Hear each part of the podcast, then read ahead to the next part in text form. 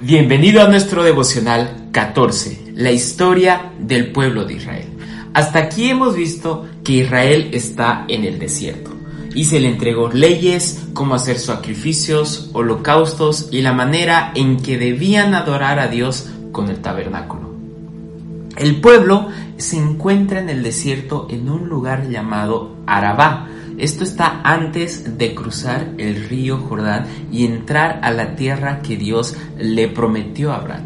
Si recordamos, nosotros iniciamos este devocional con una promesa realizada por Dios para Abraham. En Génesis capítulo 12, versículo 1, Dios le dice a Abraham que deje su parentela, deje su familia, deje esa tierra y empiece a caminar y empiece a dirigirse a una tierra que él le iba a mostrar. Esta tierra está al frente, está al frente de Arabá. Es decir, el pueblo de Israel está a las puertas de la tierra prometida. Lo único que tienen que hacer es cruzar el río Jordán. Y en este lugar, Moisés les recuerda todo lo que Dios hizo por ellos hasta ese momento. Les recuerda los diez mandamientos, las leyes y lo que tienen que hacer cuando entren a la tierra prometida. Es muy importante que nosotros nos evaluemos periódicamente, principalmente en cuatro áreas de nuestra vida. Comunión con Dios, estudio, generosidad y comunión con otros. Hablemos del primero, comunión con Dios. Comunión significa tener cosas en común.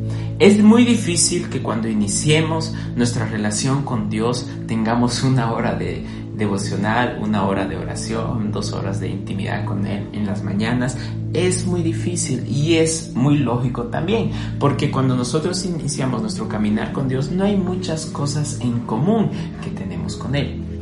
Es por eso que nuestra relación con Dios es como la relación que llevamos con un, con un amigo que nos acaban de presentar nos presentan un amigo, empezamos a relacionarnos, empezamos a vernos una vez por semana, de repente nos damos cuenta de que nos, tenemos los mismos gusta, los mismos gustos, nos gusta jugar fútbol, nos gusta eh, jugar al PlayStation, nos gusta jugar FIFA y tenemos los mismos gustos y empezamos a citarnos a vernos más seguido.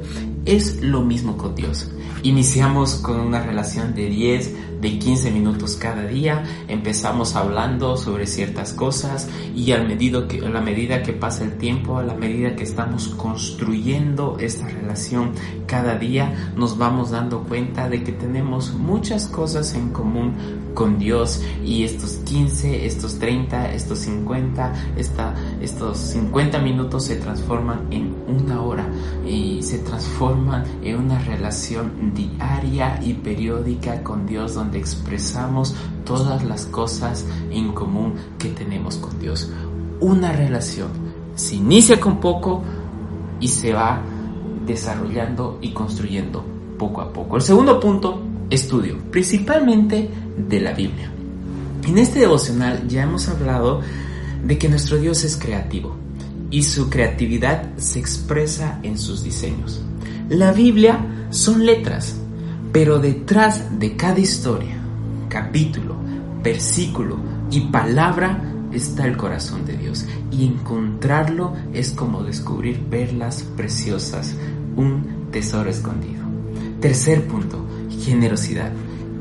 Aquí aplica un principio que lo enseñó Jesús. Es mejor dar que recibir. Nosotros damos lo que tenemos en Hechos capítulo 3, la Biblia relata la historia de Pedro y Juan y un cojo.